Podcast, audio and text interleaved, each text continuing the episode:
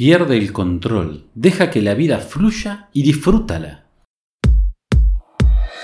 Aquí comienza un nuevo podcast de desarrollo personal con Pablo Ballarino, el jardinero de la mente. Sigue disfrutando de todo el contenido en pabloballarino.com.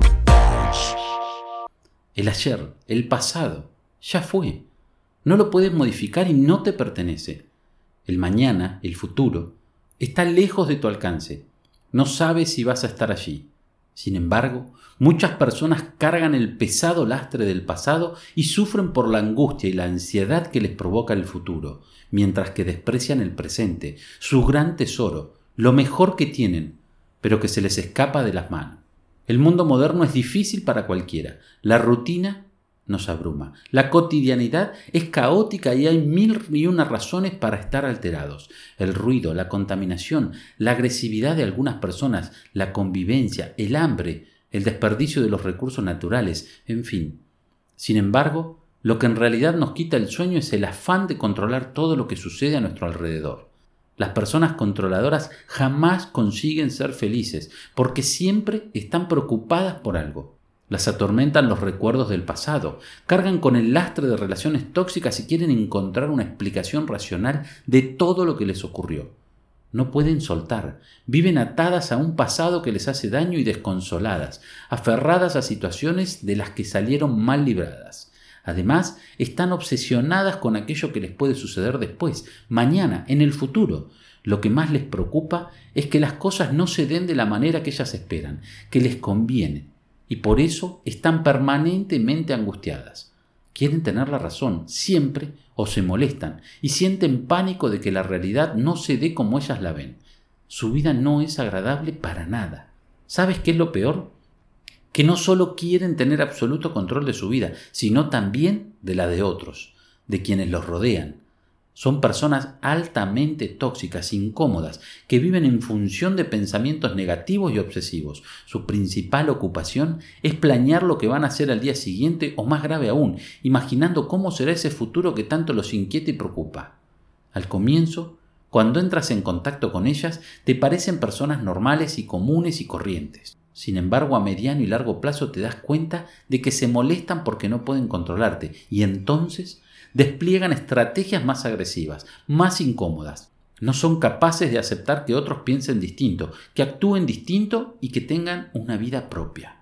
Este, por supuesto, es un comportamiento aprendido, un hábito adquirido, por lo general, como consecuencia del ejemplo de los padres, de los mayores, de los maestros o de amigos que poseen un carácter dominante.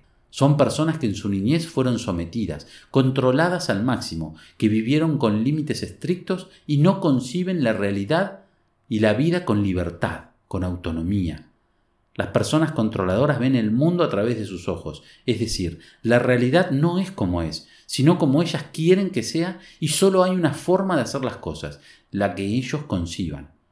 Por eso, se molestan cuando alguien se sale de su norma, cuando otro elige un camino diferente al suyo se aferran a un plan rígido, estricto, y aborrecen los imprevistos, porque cambian sus planes, los frustran.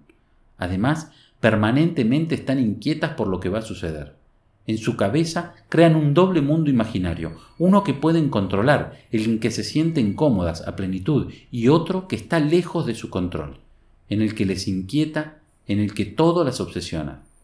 Viven entre extremos, uno en el que todo funciona como ellas desean y otro en el que reina el caos y se sienten amenazadas. Una persona controladora vive presa del pánico por aquello que no puede controlar, por lo que no puede evitar. Elige quedarse quieta porque teme por las consecuencias de sus actos, tiene miedo de equivocarse. Cada vez que debe iniciar algo, por muy sencillo que sea, en su cabeza se prenden las alarmas con la pregunta ¿y si? ¿Y si pasara esto? ¿Y si pasara lo otro? Que tiene efectos paralizantes. Es un círculo vicioso.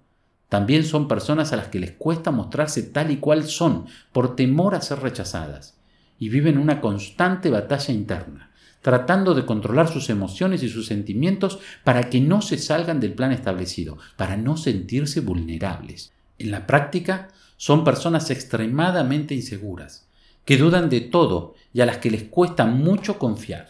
Si tú eres una persona controladora, debes comprender que este comportamiento solo te llevará por el camino de la frustración. Lo primero que debes es aceptar la vida tal y como es, como se da, inclusive en esos momentos en los cuales te golpea.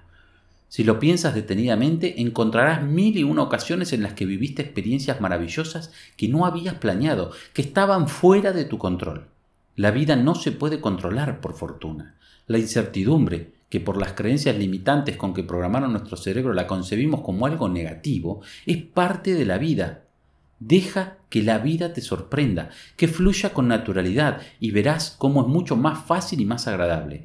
No necesitas planear cada día, cada paso que das, porque así solo consigues vivir en una permanente angustia el abrazo de tu hija, un beso de tu esposa, la sonrisa de una amiga, de un amigo, el agradecimiento de alguien a quien ayudaste o la tranquilidad de que hiciste lo correcto, son experiencias que escapan de tu control, pero que te brindan felicidad, te hacen sentir una persona plena.